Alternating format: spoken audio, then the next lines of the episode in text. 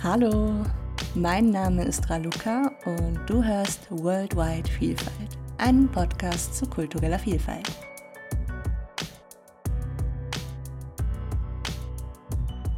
Im Laufe von etwas mehr als eineinhalb Jahren hat dieser Podcast sich zu einer Sammlung diverser Themen und Ansichten entwickelt. Was all diese Perspektiven eint, ist der Gedanke, dass kulturelle Vielfalt die Chance birgt, einander auf Augenhöhe begegnen und Horizonte erweitern zu können.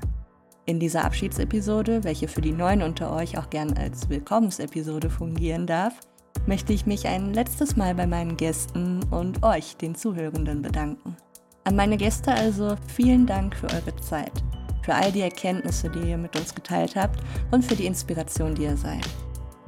An euch Zuhörende ein großes Danke für eure Treue und vor allem fürs Zuhören, denn nur davon lebt ein Podcast.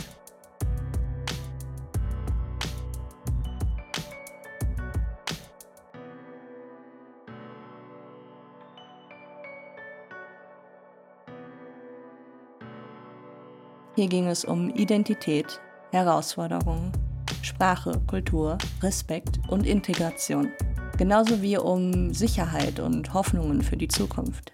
Es ging um Menschen und um ihre Sicht auf diese Welt.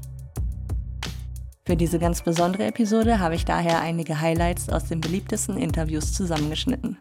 Sie sind zwar streng genommen alle in ihrem eigenen Kontext zu verstehen, dennoch ergänzen sie einander sehr gut und sind, so finde ich, in der Lage, das Anliegen dieses Podcasts wiederzugeben und somit dieser allerletzten Episode von Worldwide Vielfalt einen übergeordneten Sinn zu verleihen. Aber das war's nun von mir. Jetzt gebe ich das Wort an euch.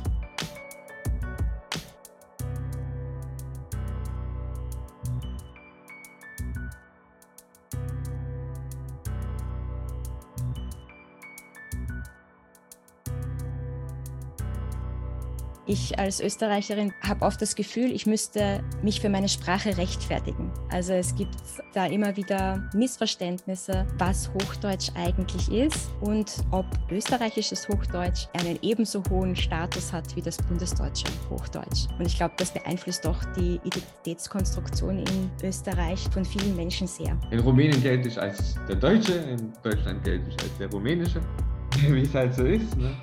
Aber ich irgendwie ein Teil von beiden gehört irgendwie zu mir. Die Frage danach ist dann meistens, sprichst du Rumänisch? Daran machen die dann fest, okay, ist der jetzt wirklich halb Rumäne oder nicht? Dann sage ich meistens, ich verstehe Rumänisch und dann ist dann eher so, okay, du bist nicht so wirklich Rumänisch. Mir wurde schon oft gezeigt, so, du bist kein Rumäne, auch von Rumänen, also nur außerhalb von unserer Familie so. Aber das war jetzt so, also ich habe das wahrgenommen. Und wie gesagt, also ich bin dann nach Hause gegangen und dann wurde mir direkt das Gegenteil gezeigt. Iraner sind nicht alle so. Und sogar genau der Gegenteil. Also es gibt viele Iraner, die nicht nur nicht aggressiv sind, sondern sehr gute Freunde sein können. Leider wird immer was anderes als bei den Medien gezeigt. Aber ja, ich freue mich, dass ich so ein gutes Gefühl einigen Leuten mindestens gegeben habe.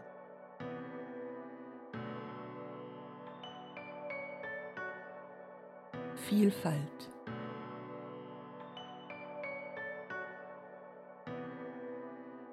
Identität.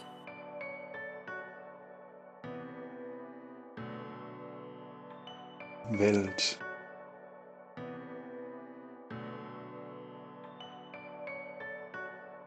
Integration.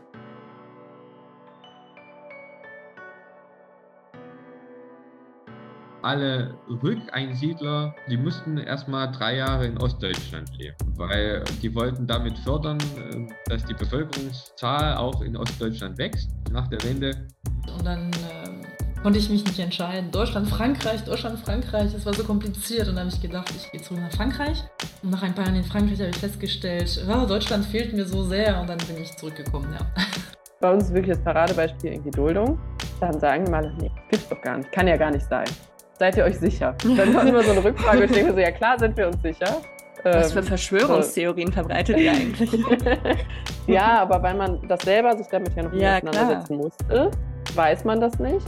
Und dann, ähm, ja, sind das so, so verschiedene Sachen, die man dann erstmal hört und sich da selber Gedanken zu macht, wo man sie gar nicht verstanden hat.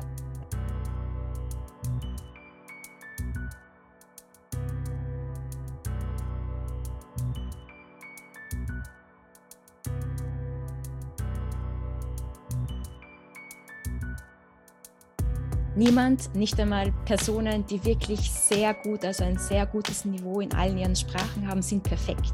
Nicht einmal ein einsprachiger Mensch ist in seiner einzigen Sprache unter Anführungszeichen perfekt. Und ich glaube, das ist halt das Problem mit dem Begriff Muttersprache, dass halt, wenn man das Wort Muttersprache hört, geht man halt einfach davon aus, dass die Person, die Sprache XY als Muttersprache hat, auch Sprache XY perfekt beherrscht. Aber ich denke halt, dass es sehr, sehr, sehr viele Menschen gibt auf der Erde, bei denen das nicht so ist. Wir haben ja schon das Problem mit den Standardsprachen allein. Wir haben schon diese Hierarchie zwischen Standardsprachen, ja, also äh, sei das jetzt im Englischen oder im Deutschen, ja, also es gibt immer eine Standardvarietät, die irgendwie hierarchisch höher steht als andere Standardvarietäten. Und wenn man dann in diese Hierarchie auch noch Umgangssprachen, würde ich jetzt sagen, ja, und dann später auch noch Dialekte hineinwirft in diesen Mix, ja, dann wird das Ganze noch unübersichtlicher, noch ähm, irgendwie umkämpfter, dieses ganze Gebiet. Uniqueness.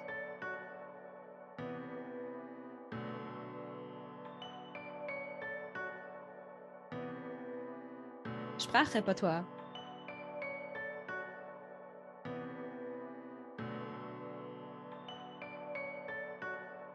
Esskultur.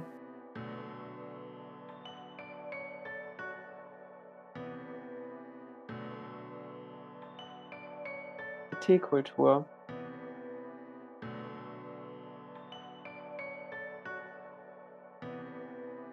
Es gibt zwei verschiedene Regionen, die Siebenbürger Sachsen, die sind mehr in Transsilvanien und die Barater Schwaben. Da gibt es auch äh, deutsche Kindergärten, deutsche Schulen auch. Ja, also als ich gesagt habe, Nana, Opa, ich will ins Ruhrgebiet ziehen, dann haben sie die Augen verdreht und gesagt, das Ruhrgebiet, oh mein Gott, das ist so dunkel und grau und ja. Und im Endeffekt ist es nicht so. Da habe ich so gedacht, okay, vielleicht ist das ja ein, ein Türöffner, vielleicht können wir mal über Tee reden oder über Teekultur. Und in meiner Recherche ist dann eben ähm, aufgefallen, dass viele Länder eine eigene Teekultur haben und dass das vielleicht eine Möglichkeit ist, dass Menschen auch etwas mitbringen können, also zeigen können, ich bringe auch was von meiner Kultur mit, aber mich interessiert auch eure Kultur. Wir haben zum Beispiel ähm, in einer Nachbarschaft, wo wir jetzt, das auch auf dem Spielplatz, da haben wir dieses Jahr das Zuckerfest gefeiert, aber letztes Jahr auch Weihnachten. Und das war ähm, auch total schön, weil wir haben dann einen Baum aufgestellt und die Kinder haben irgendwie Sachen gebastelt und ähm, das aufgehangen und viele haben gesagt, ich habe noch nie einen Weihnachtsbaum geschmückt. Oder äh, dann kam dann nachher auch ein Nachbar, hat sich als Nikolaus verkleidet und ein paar Sachen für die Kinder und so. Und ähm, das nimmt man ja andersrum dann auch an. So. Und das ist natürlich total schön irgendwie, dass, dass das so beidseitig ist. Das wird ja dann oft auch immer gesagt, ja, wir machen zwar jetzt alles mit den Leuten, aber vergessen unsere eigenen Traditionen. So ist es ja nicht. Ich finde, Kultur hat immer sehr viel mit Tradition zu tun, auch mit persönlicher Prägung. Wie sind wir aufgewachsen? Wie ist unser Kulturbegriff, unsere Weltanschauung? Und kulturell wertvoll finde ich Musik auch, also auch Rap, weil es immer Leute gibt, die sich mit bestimmten Gruppen identifizieren können. Also ich meine, vor zehn Jahren hätte niemand damit gerechnet, dass Rap auf einem tanzbaren Beat so etabliert sein kann. Weil das macht Hip-Hop aus, dass du etwas nimmst, was eigentlich gar nicht so Hip-Hop ist und du machst dann wirklich das raus, was du raus haben möchtest. Oder du hörst in etwas etwas, was der Künstler vorher nicht gehört hat. Wir leben in dieser Zeit ja, von Internet, Social Media, alles ist komplett vernetzt und wenn du Interessen hast und wirklich dafür gehst, dann stecken wir meistens in mehr als nur einer Kultur drin, die uns ja auch schon wieder so sehr, sehr komplex macht.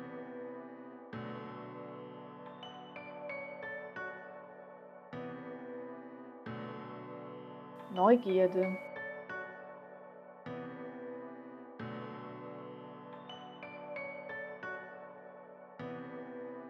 Kulturelle Teilhabe.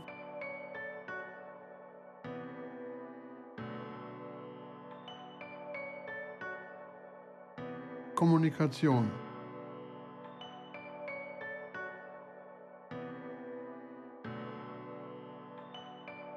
Nachbarschaft.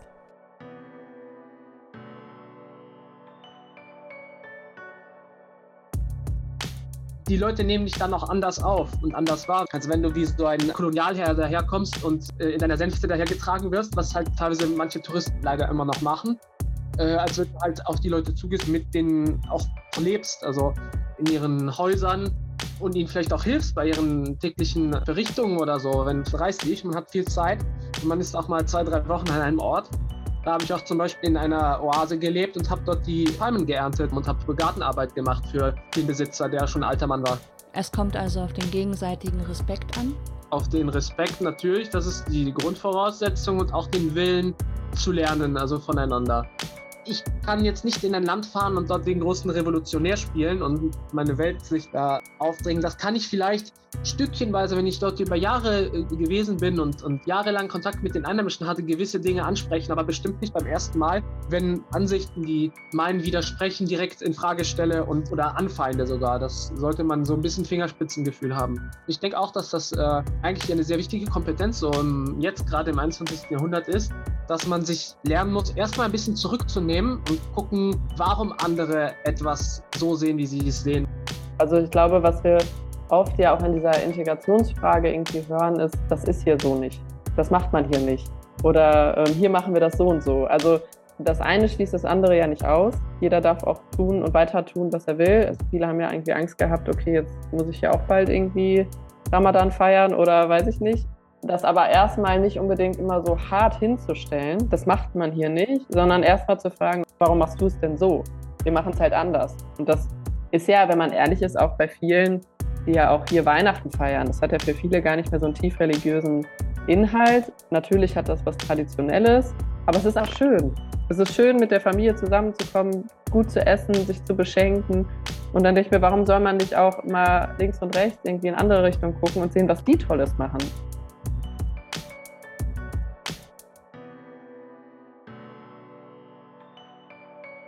Offenheit.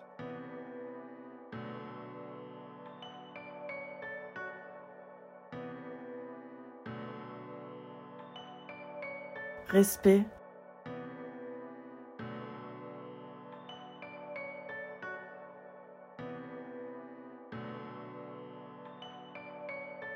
Ausdruck.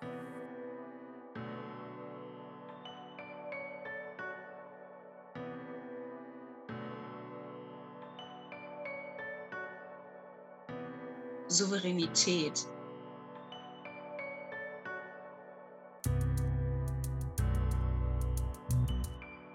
Wenn wir uns in uns selbst sicher fühlen, dann bringen uns andere Meinungen, andere Perspektiven, andere Weltansichten nicht so schnell aus der Ruhe.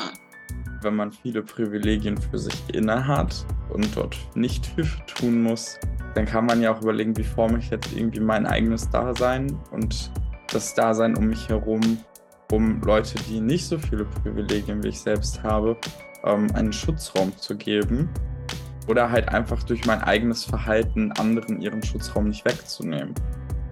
Abgesehen davon, dass ich einfach unglaublich viel gelernt habe. Also über Kulturen, über andere Lebensweisen. Also es muss noch nicht mal einen äh, migrantischen Hintergrund haben, sondern einfach eine Lebenssituation, dass jemand viele Kinder hat, irgendwie noch arbeiten geht und einfach andere Sorgen und andere Themen hat oder eben schon älter ist und sagt, ja, jetzt was mache ich denn jetzt? Meine Kinder wohnen in einer anderen Stadt.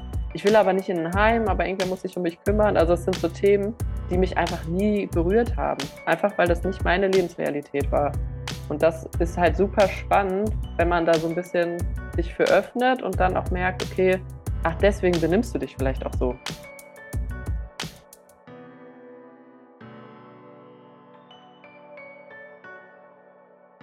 Schicksal.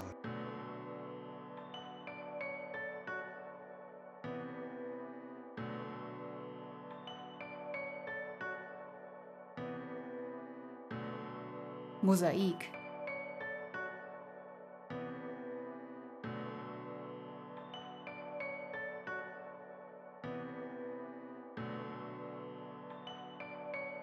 Menschlichkeit.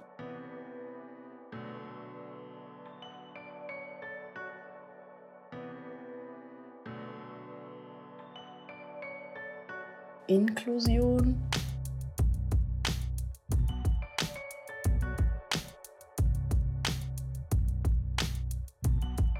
Sprecht doch einfach mal mit dem Konzept, in dem ihr steckt und konstruiert für euch selbst was Neues. Überlegt euch dann danach, war es jetzt so schlimm? Bin ich noch die gleiche Person oder bin ich wer total anderes? Und wenn ihr dann am Ende zu dem Entschluss kommen könnt, zu sagen, das hat mir nicht wehgetan und ich habe damit auch niemand anderes wehgetan, dass man dadurch auch einfach irgendwie ansetzen kann, dass äh, es nicht einen richtig gibt und nicht einen falsch, sondern dass es nur diese eine Existenz dessen dann gibt. Um am Ende, sag ich mal, diese Revolution erreichen zu können, dass wir das gar nicht mehr nötig haben und Leute unterscheidbar machen aufgrund ihrer Taten, aber nicht aufgrund dessen, was sie sind.